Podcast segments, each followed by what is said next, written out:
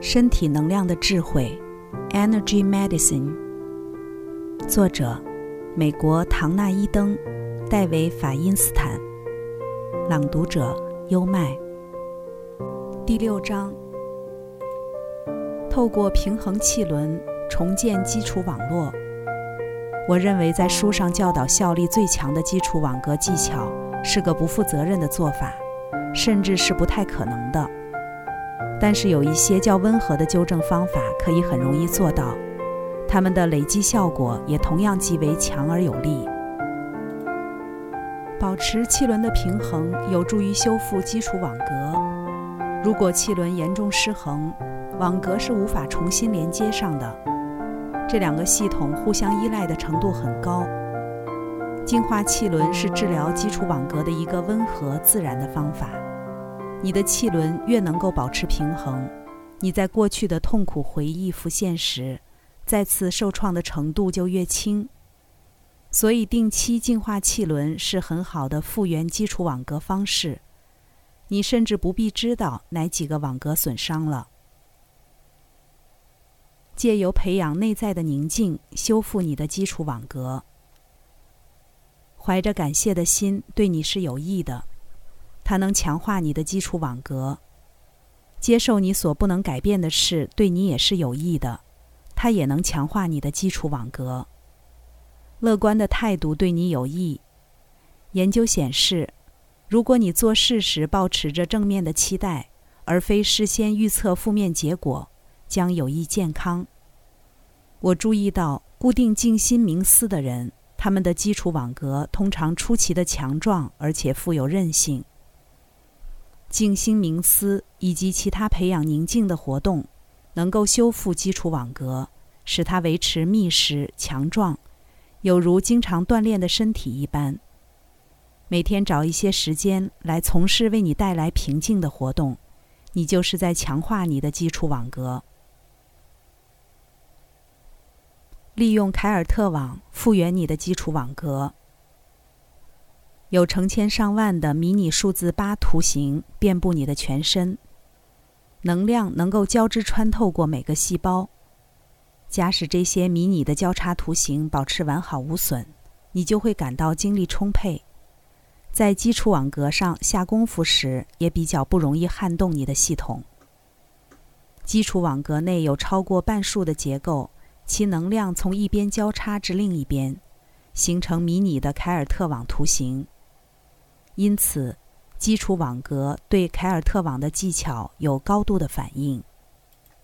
每个人都能拥有强壮的基础网格。我们生命中都曾发生过足以削弱这个基础的创伤。在第三章的最后一个单元里，你学会了如何一边想象或回忆一个恼人的情境。一边按着你的神经血管反射点，你可以先做神经血管反射点的压力释放技巧，接着再做编织凯尔特网的练习。如此能产生修复基础网格的强大治疗力量。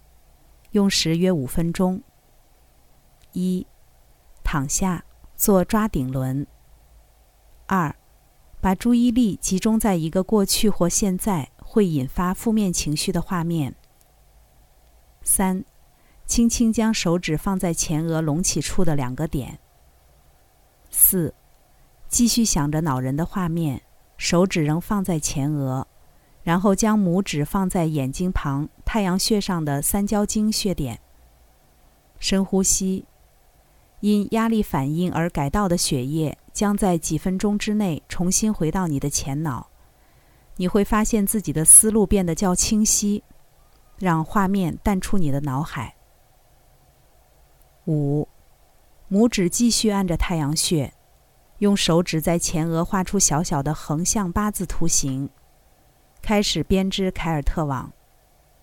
最后，当你准备好站起来的时候，做一套完整的凯尔特网编织法，把此刻身心和谐的感受在你的气场和基础网格中巩固起来。在受过创伤的小孩子身上做这个技巧，可以防止创伤卡在小孩子的能量基础里。最容易的办法是在做这个技巧时，把小孩抱在你的臂弯里。如果小孩的年纪够大，已经能够谈论这个创伤，在他谈论这件事的时候，把你的手指放在小孩前额隆起处的两个点。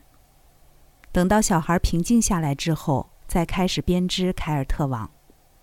你可以在身体表皮上方约二至三英寸的地方，依靠直觉用手在全身上下比划出许多数字八图形。